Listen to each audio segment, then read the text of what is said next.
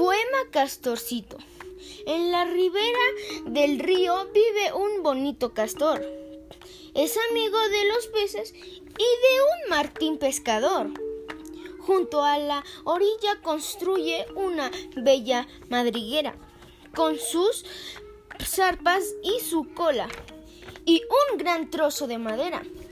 Para poder descansar cuando el sol sale, se acuesta, se levanta con la luna, después de echarse la siesta.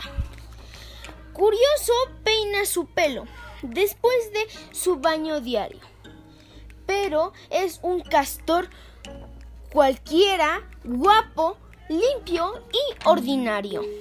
No, autor anónimo.